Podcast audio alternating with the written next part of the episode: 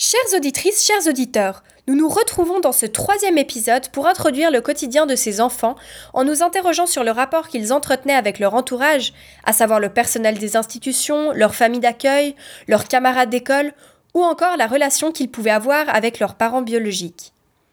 Un tuteur les avait à charge et s'occupait des changements de famille ou d'institution, mais la plupart du temps, les enfants ne se confiaient pas à lui car ils le voyaient très peu et n'avaient pas établi un climat de confiance propice aux confidences. En demandant à mes intervenants à quelle fréquence ces derniers rencontraient leur tuteur, voici les réponses que j'ai obtenues. On devait le voir une, deux fois par année. Quand on était à Épagny, je ne me souviens pas de l'avoir vu. À Montébrois, sur les 4-5 ans que j'ai passé, je pense euh, une fois par année, je le voyais. Une ou deux fois par année. Chaque fois que j'ai essayé de, me plaindre, d'expliquer ce qui n'allait pas, euh, ben on ne nous écoute pas. De toute façon, on a toujours tort.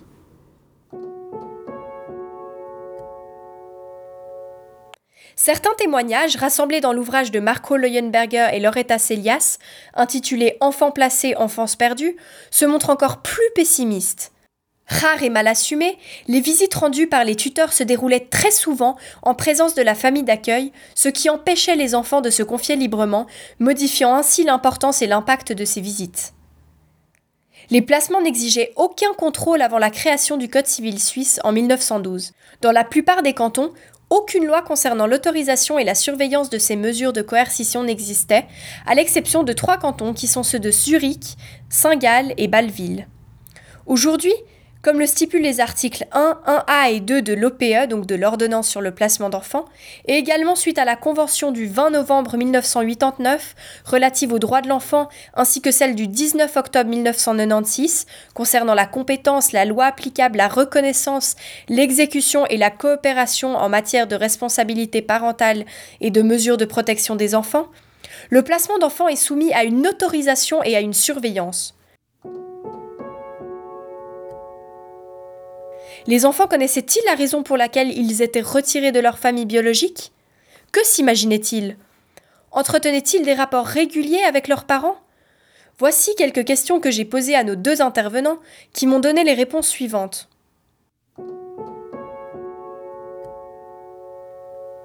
Non, à l'époque, quand on m'a amené à Chèvre, j'étais trop petit pour comprendre, savoir ce qui se passait.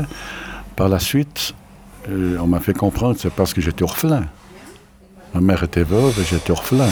Donc c'est pour ça qu'ils ont cassé la famille, estimant que, que notre mère financièrement n'était pas en mesure d'assumer ses responsabilités, charges familiales, puisqu'elle avait quand même trois garçons et trois filles, et que l'État, avec le, système de politique familiale en Suisse, eh ben, on a estimé que c'était mieux de lui ramasser ses enfants, de les dispatcher toute la famille, casser la fratrie, la famille,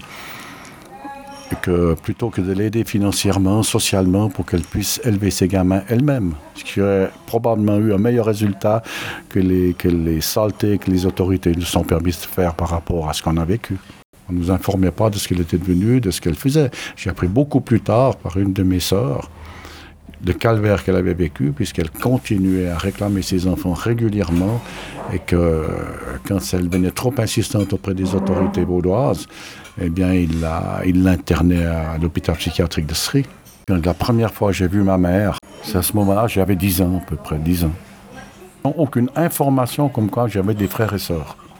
Aucun. Aucune nouvelle, aucune information, rien du tout. On est dans l'incompréhension totale, on ne sait pas pourquoi, ni pour combien de temps, ni... On ne sait rien.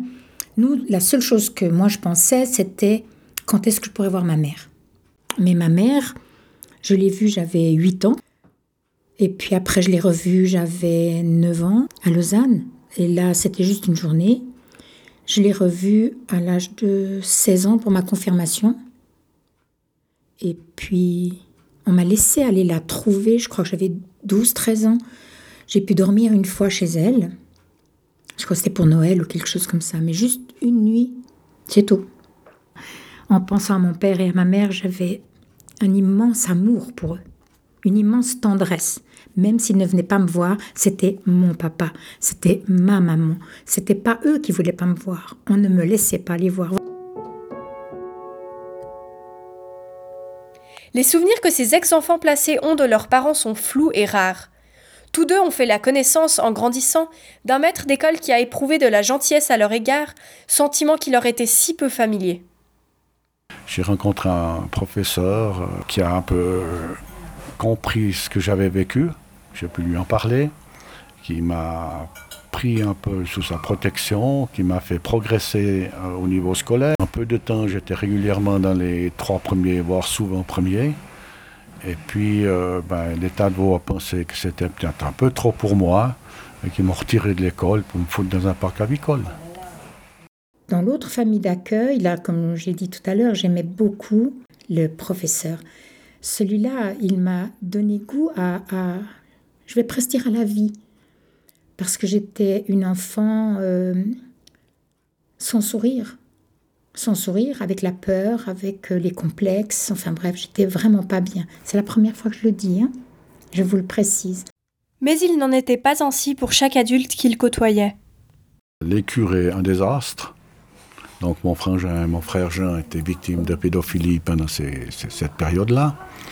Il arrivait, le directeur, mon euh, oui, on dit, on devait l'appeler oncle Eddy, oui, oncle Eddy, jardin. Alors j'étais obligée d'aller, laisser mes devoirs.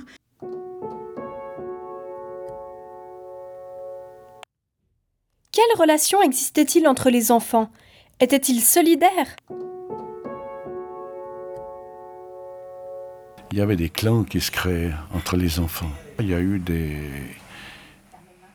des bons copains que j'ai toujours perdus de vue, puisqu'on nous déplaçait sans nous informer, sans rien nous dire, et on perdait tout contact avec ces gens-là. Et pourtant, il y avait des gens bien. Nous terminerons cet épisode sur un témoignage relatant l'amour éprouvé par l'une de nos intervenantes pour son entourage, afin de ne pas oublier que chaque foyer était différent. Je ne sais pas si c'était des amis ou des cousins, j'en sais rien, je ne me rappelle pas. Mais ceux-là, alors vraiment, comme je vous ai dit, je faisais partie de leur famille. Mais ceux-là, je ne les ai pas aimés, je les ai adorés, vraiment. Nous continuerons à évoquer le quotidien de ces enfants dans le prochain épisode, en parlant notamment de leur rapport à l'école.